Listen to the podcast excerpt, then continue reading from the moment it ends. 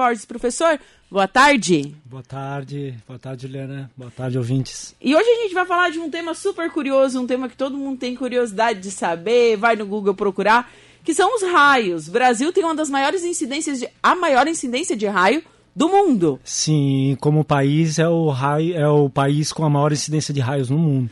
E é, e as pessoas são mais atingidas também, né? Porque tem mais. Naturalmente, Juliana. A cada 50 mortes de raio no mundo, uma acontece no Brasil.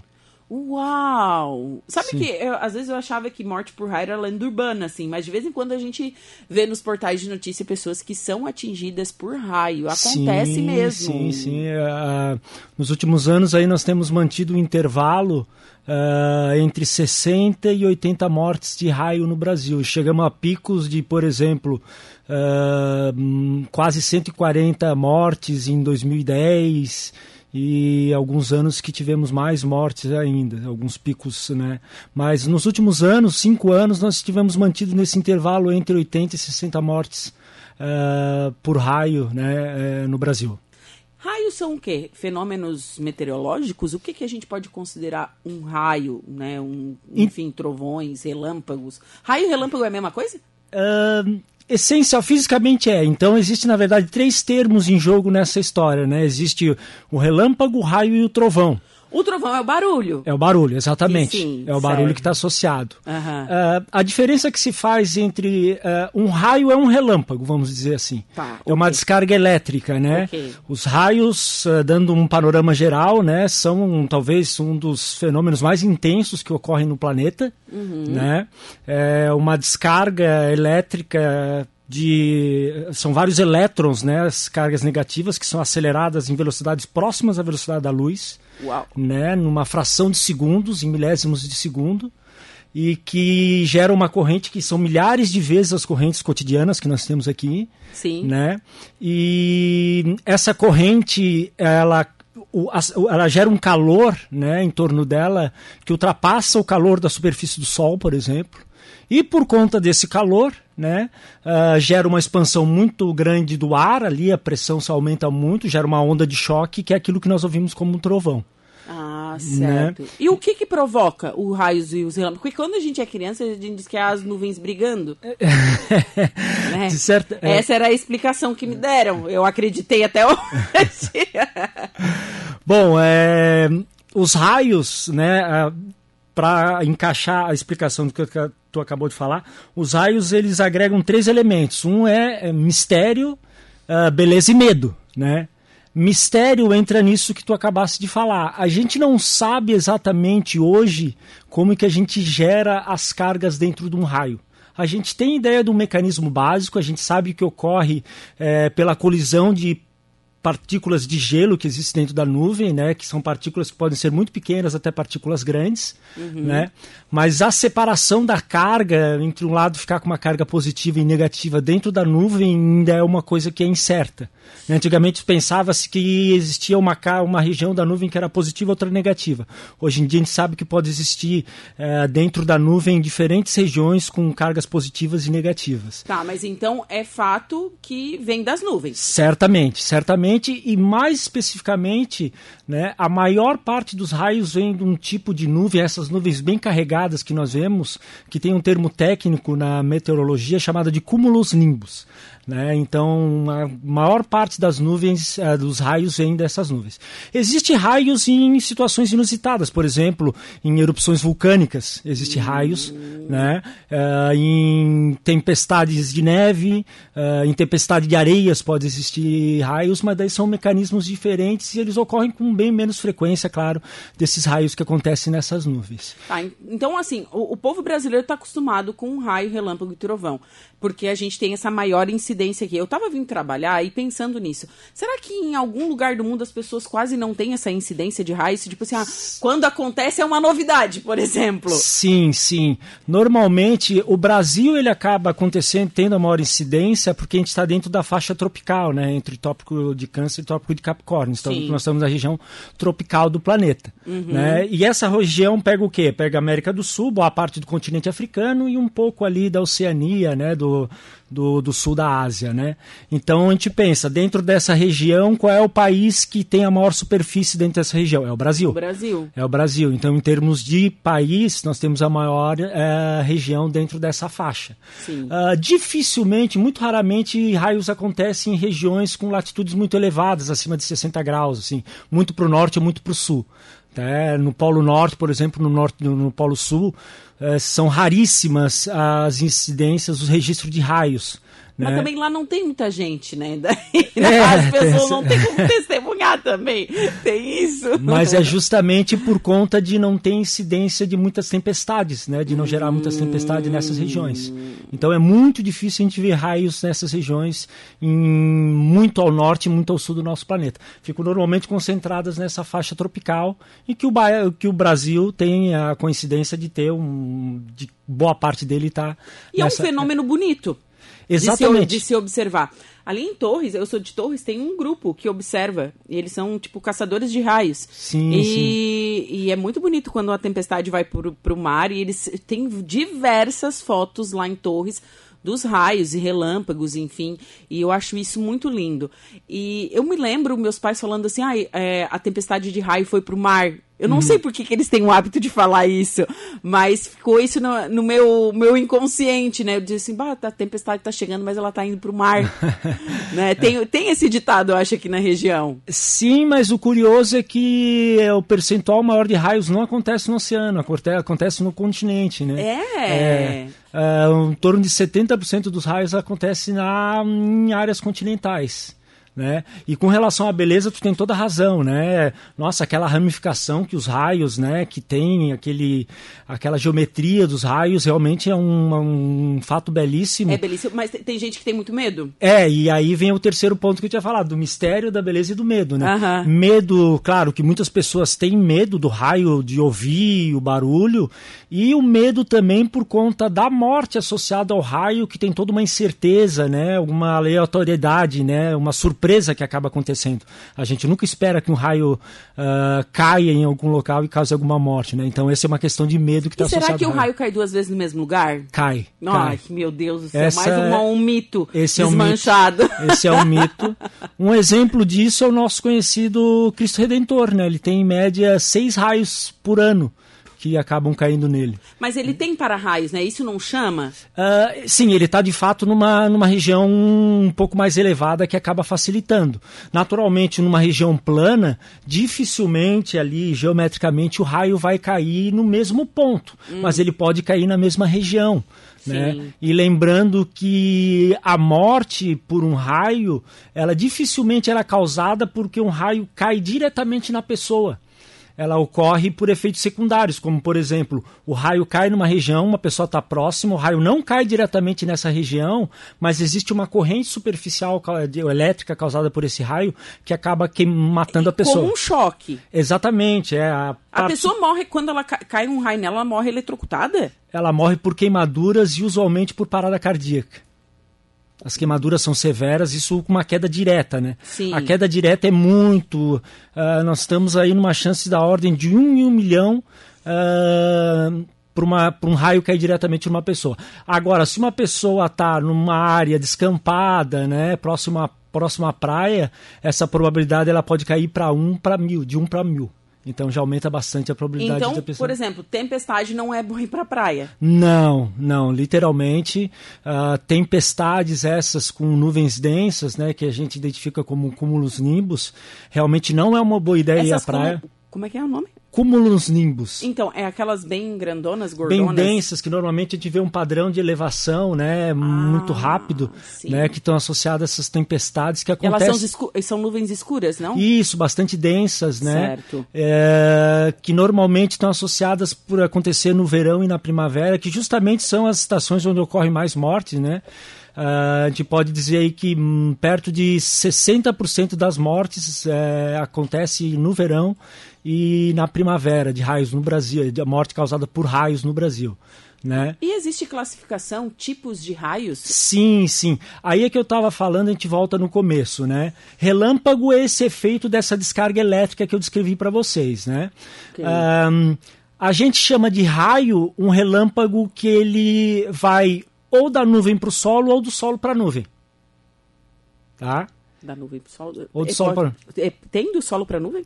Pode, tem, é um percentual muito pequeno, né? 99% dos raios, né, acontecem da nuvem para o solo. Sim, mas eu achava que só existia esse. Não, não, existe um percentual, é um percentual é relativamente raro de acontecer, mas existe um percentual de raios que ocorre do solo para a nuvem. E daí né? como é que, por que que no solo, o que que tem ali no solo para ir o raio para cima? Exatamente, são a diferença de cargas que existem eh, entre a nuvem e o solo, né? Mas, que, gente, que, que acabam. é, Isso, é. É, mas também, mesmo entre sendo entre nuvem e solo, o raio, vamos falar raio, toda vez que a gente está falando raio, Aham. é alguma coisa que acontece entre o solo e a nuvem. né? Certo. É o- Então, te- sempre tem a nuvem envolvida e o solo. Exatamente, é um tipo de relâmpago cujo que envolve a- uma origem, né, ou destino nuvem e solo, certo? Ah, um relâmpago, né, ele pode acontecer dentro da própria nuvem ou de uma Não- nuvem para outra. E ele pode de uma nuvem para outra, mas não descer? Não descer, não descer. Hum. Inclusive, é o maior percentual de, de fenômenos elétricos né, que existe são os relâmpagos. Né? 70% do, da, das, dos relâmpagos que acontecem são ah, intranuvem, acontece dentro de regiões com cargas diferentes dentro da Igual própria nos nuvem. desenhos animados. É, aquele- e muitas vezes a gente nem vê, a gente só vê um clarão, sabe? A gente Sim. vê no horizonte os clarões acontecendo, né? Ah, esses esses, esses eh, relâmpagos ent- eh, intranuvens, né? Ou entre, as, entre nuvens, né? Intranuvem que acontece dentro ou entre nuvem, eles usualmente eles precedem as tempestades aí por dezenas de minutos né? Então a gente normalmente antes da tempestade a gente olha, a gente vê normalmente vê os barulhos, somente os trovões, a gente Sim. nem enxerga sequer o clarão, né? E depois a gente vê os clarões, né? Por trás das nuvens, né? São justamente esse tipo de relâmpago que são 70% dos fenômenos elétricos que acontecem na tempestade. Daí a gente tira 30% que são os raios. Certo. E desse 30%, 99% são os que acontecem da nuvem para o solo e 1%, menos de 1% são o que acontece do solo para a Do nuvem. solo para nuvem. Do solo para a nuvem. E agora vamos falar sobre trovões. Vamos, eu vou, vamos com a explicação essa que eu tenho desde criança, tá? Vamos ver se tá certo. vamos, vamos ver. O trovão acontece depois, o que é o barulho, é o estrondo, depois do raio, lá do relâmpago, porque a velocidade da luz é mais rápida do que a velocidade do som. Pelo menos é Isso. isso que eu aprendi e levo como verdade até hoje. E- é fato, professor? E tá, é, a- na verdade, a origem deles é simultânea, né? Acontece sim- no- é simultânea. simultânea, ok. Nós, como observadores aqui, certamente nós ouvimos, né, nós vemos o clarão antes do que o barulho.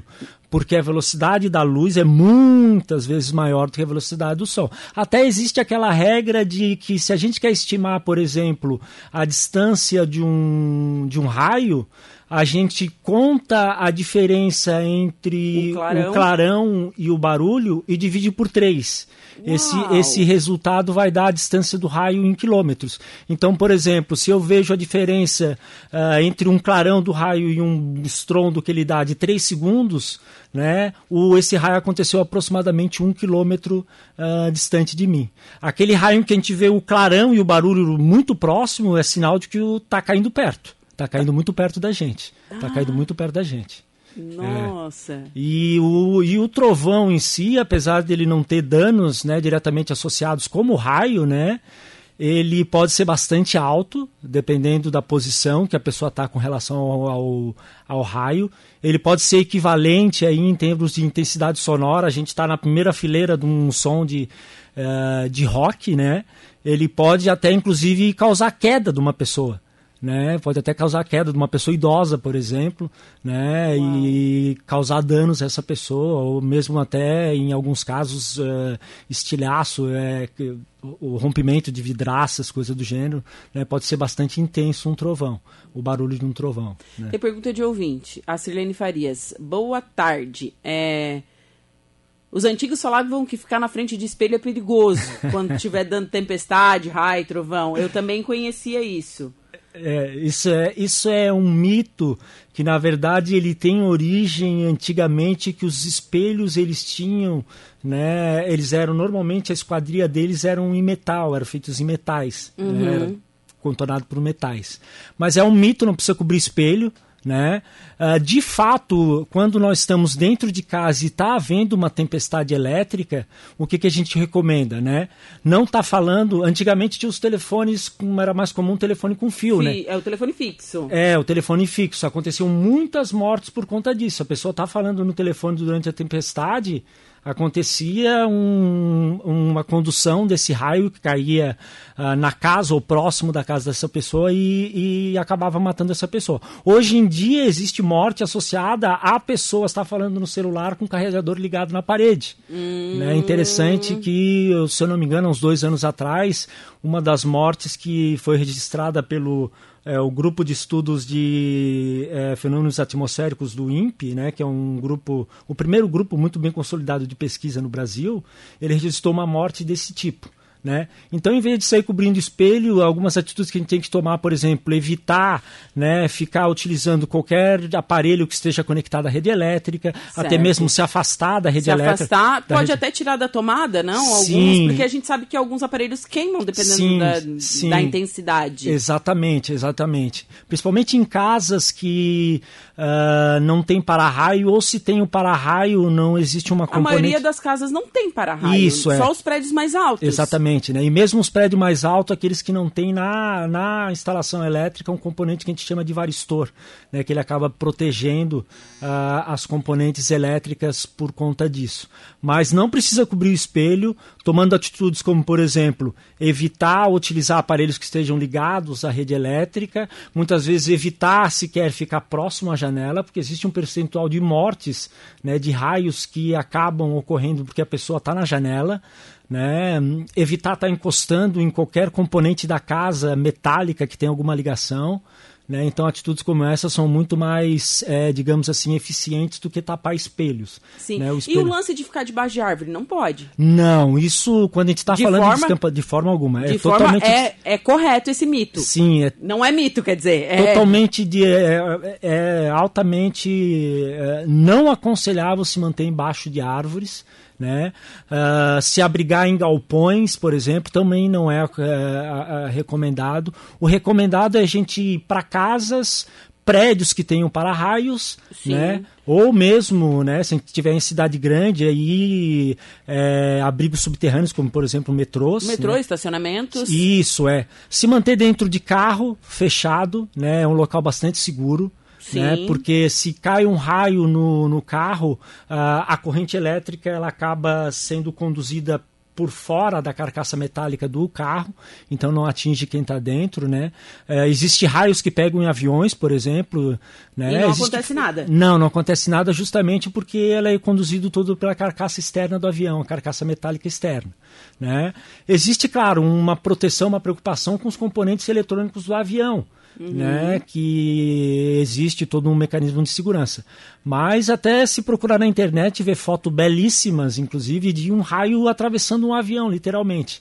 Né? Mas não acontece nada com as pessoas justamente porque o raio ele passa superficialmente pela carcaça é, metálica do avião. Assim como acontece num, raio, num, num, num carro também. Né? Uh, descampados também a gente não recomenda. Andar a cavalo, por exemplo, durante uma tempestade não se recomenda também. Gente, né? mas quem é que quer andar a cavalo numa tempestade? Só em filme, né? É, por... Em filme, tudo bem. mas é curioso porque pela distância entre as patas de um cavalo, né, por ocorrer uma, uma corrente superficial, a corrente ela vai ter, ela vai ver o cavalo como um meio condutor melhor do que o solo e vai passar entre as patas traseiras e através das patas traseiras e dianteiras do cavalo e vai, mont, e vai matar o, o, o, o cavaleiro que está ali, né, quem está montando o cavalo. Gente, mas ah, por que, que o raio cai em árvores assim? Que, porque é uma. Normalmente porque é uma protuberância, um, ah, tá. uma ponta, né? É uma Ela, ponta, exatamente. É isso, não tem nada assim de não, mistério. Não, de ter alguma uh, espécies, por exemplo, que atraem mais ou menos raios. Isso não a existe. gente não vê um, sistematicamente uma espécie que atrai mais. Claro, a espécie pode atrair mais pelo porte dela, né? Sim, Por se é muito uma... grande. Exatamente. Isso. Agora, sim, por uma espécie espécie, por a composição dela, isso realmente é, é, é não existe assim uma diferença sistemática uh, que indique que uma espécie que uma espécie protege mais do que a outra. Não fique embaixo de, de, de árvore de maneira alguma. Nem beira de praia, lugares escampados. escampados. É, esse lance dos lugares escampados, eu estava Hoje pela manhã eu, eu, procurei algumas informações. Muitas pessoas é, morrem na agricultura, atingidas Isso. por raio, porque eles estão trabalhando na lavoura, no campo. É um dos percentuais mais altos de morte que a gente tem. 27% das mortes que nós temos por raio no Brasil acontecem em atividades atividades envolvendo agricultura, uhum. justamente por conta desse, do, do descampado. 21% está em mortes que acontecem em residências, né, em residências, e no mar a gente já cai para um percentual, né, por atividades relacionadas próximo ao mar ou no mar, uhum. a gente já cai para um percentual em torno de 10%. Né? Ah, e é interessante também uh, que tu tinha falado com relação à agricultura, num descampado, né? Num desespero, você está num descampado e não tem onde se abrigar. O que, que eu faço? É, normalmente o que, que, que a gente, existe até um, um, um, um efeito precursor do raio que a gente consegue sentir os pelos arrepiando, ou muitas vezes é relatado por pessoa que sente coceira né, na pele. Né? O que, que a gente faz numa situação dessa de desespero, que a gente está em quilômetros de algum lugar abrigado? Né? O que, que a gente faz? A gente une as duas pernas, se agacha e abraça os joelhos. E fica com os joelhos abraçados nos joelhos. Tipo né? posição fetal. Exatamente. Só que nunca, nunca se deite. Né? A recomendação é nunca se deitar nessa situação. Não se deitar, mas ficar abaixado, agachado, com os dois pés unidos, abraçando os joelhos tá? E se manter nessa posição até que passe essa sensação de arrepio dos pelos ou que passe pelo menos, né, a tempestade elétrica. A gente tem uma avaliação de e que uma tempestade pode durar muito tempo? Uh, ela pode durar bastante tempo.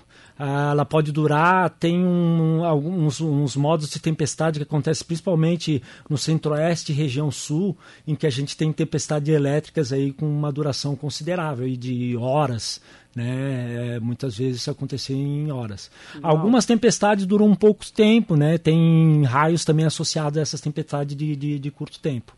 Mas existe um, um, um, um é um, um mecanismo de tempestade que eu acabei me esquecendo a sigla agora, mesosférico, uh, ocidental, em que acontece justamente nessas regiões uh, centro-oeste, sudeste e sul do Brasil, né, que são tempestades em que pode que uh, se estende por centenas de quilômetros, né, que podem durar várias horas e que essas tempestades estão associadas a uma incidência muito grande de raios, Uau. muito grande de raios. Nossa, que tanta informação eu adquiri nessa entrevista. É, realmente. Professor, muito obrigado pela sua visita imagina, aqui nos estúdios. Imagina. Deixa eu só registrar aqui a participação da Cilene Farias. A Sandra tá mandando boa tarde para nós também. A Dulcineia de Souza tá mandando boa tarde, bom final de semana. E um abraço a todos aí, esse pessoal que tá ligado na nossa live do Facebook. Quem mais? Oliveira de Lima. Abraço para minha amiga Marne Costa. A Marisa Nunes também. É, pessoal sintonizado na Rádio Araranguá interagindo aqui conosco. Professor, novamente, muito obrigado pela sua visita aqui nos estúdios, por trazer essas informações tão legais, assim, muito conhecimento eu adquiri hoje. Imagina, para mim é um prazer, agradeço não só a você a recepção, né, e a recepção dos ouvintes, e espero em breve estar tá trazendo novas informações científicas aí interessantes. Matando, a, cu matando a curiosidade, matando a curiosidade dos ouvintes. dos ouvintes, justamente. é. Certo. Então, raio, a frase final é raio é muito bonito, mas não é alguma coisa para a gente fazer pouco caso. É. Tá? Tem, Eles... tem algum site, alguma revista, alguma coisa que você indica para falar que a gente possa pesquisar mais sobre? Tem esse grupo de estudos em uh, tempestade elétricas, né, é, do INPE, né, fazendo uma busca simples, tem bastante informações lá, é um grupo pioneiro no Brasil e tem um site bastante interessante que é www.rindat R I N D A T, Rindat, né, tá. .com.br.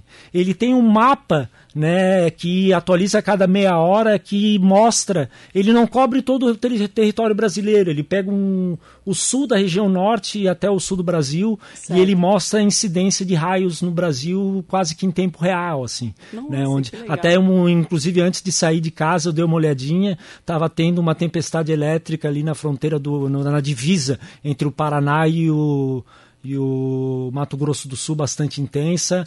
Na divisa entre o Rio Grande do Sul e a Argentina estava tendo uma tempestade, né? E é legal que a gente consegue acompanhar em tempo real ali os locais onde estão tendo essa, essa tempestade. Então, www.rindate.com.br. Já estou tá? acessando aqui. É, eu, tu confirma para mim se é com ou se é org.br, por favor. Vamos ver se é esse, rindate.com.br, Rede Integrada Nacional de Detecção Exatamente. de Descargas Atmosféricas. Exatamente, tem um mapinha aí. É, tem aqui, é .com.br. Ah, tá certo, é. Esse aí Nossa. o pessoal pode ficar ligado, né? Não... Que Nossa, que legal! Isso aí a gente pode ficar atento onde está acontecendo, né? Que, ba... que tanto! É interessante que é uma pena que o local onde mais cai raio no Brasil que é a região entre Manaus e Coari, ele não está ele não tá ele não tá é, contemplada nesse mapa, né? Por falta de sensores, né, naquela região. Mas Sim. ali o sudoeste fluminense, o sul fluminense. Gente, só para avisar assim, ó, nossa, aqui tá não tem. Tá tudo limpinho. Tá né? tudo limpinho, não tem nada. É, não tem, não tem muita coisa. Só ali, ó, no Rio Grande do Sul com a Argentina. Isso é, Mato Grosso do Sul, com Mato Grosso, tem ali bastante. Tá bem colorido, assim, né? mas aqui para nós não tem nada, não. Mas pode mudar hoje, é, Não, não pode, não, não quero ter pensado. Professor, muito obrigado. Obrigado, obrigado. Tchau, tchau, gente. Tchau, tchau aos ouvintes aí também.